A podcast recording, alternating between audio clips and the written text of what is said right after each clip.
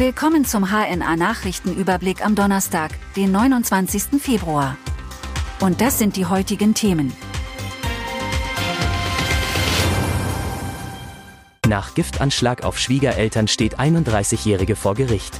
Ein Familiendrama wird vor dem Kasseler Landgericht verhandelt. Dort sitzt eine 31-jährige Frau aus Kassel auf der Anklagebank, weil sie versucht haben soll, die Eltern ihres Lebensgefährten, die in einer Gemeinde im Schwalmederkreis leben, mit Gift umzubringen.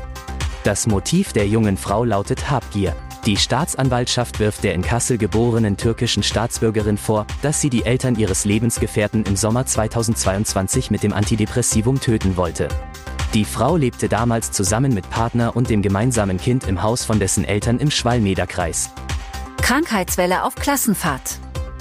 Fieber, Husten, Gliederschmerzen, Magenprobleme, was als entspannte Skifreizeit ins Berchtesgadener Land geplant war, entpuppte sich für die Hälfte der Jahrgangsstufe 7 der IGS Cuxhagen eher als Klassenfahrt mit Virenlawine.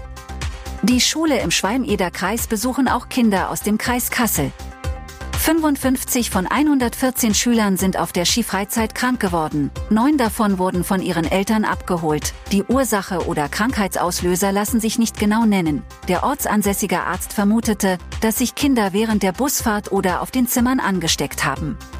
Bürgermeisterwahl in Südniedersachsen ist ungültig. Die Bürgermeisterwahl in Bad Gandersheim im Landkreis Nordheim im September 2021 ist ungültig. Das hat das Verwaltungsgericht Göttingen entschieden. Damals war Bürgermeisterin Franziska Schwarz von der SPD im Amt bestätigt worden. Geklagt hatte Timo Dröge. Der Christdemokrat hatte bemängelt, dass Bürgermeisterin Franziska Schwarz im Wahlkampf ihre Neutralitätspflicht verletzt habe. Um gegen die Entscheidung vorzugehen, müssten der Rat oder Franziska Schwarz einen Berufungszulassungsantrag beim Oberverwaltungsgericht erwirken. Dafür hätten sie vier Wochen Zeit. Sollte dies nicht erfolgen, dann sei der Richterspruch rechtskräftig und es müssten Neuwahlen erfolgen. Am Samstag werden in Kassel Sirenen geprüft. Im gesamten Stadtgebiet Kassel sollen am Samstag die Warnsirenen heulen. Es handelt sich um einen Probealarm, mit dem die Stadt die Funktionsfähigkeit der Sirenen testet. Ein weiteres Ziel sei es, die Menschen in Kassel über die Sirenensignale und für den Alarmfall über Verhaltenshinweisen zu informieren.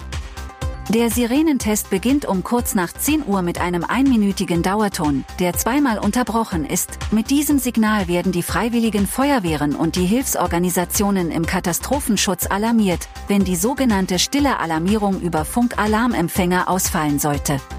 Mobile Roboter besuchen für kranke Schüler den Unterricht. Inzwischen gibt es Avatare als künstliche Personen in der Schule. Diese besuchen den Unterricht als Stellvertreter für kranke Kinder.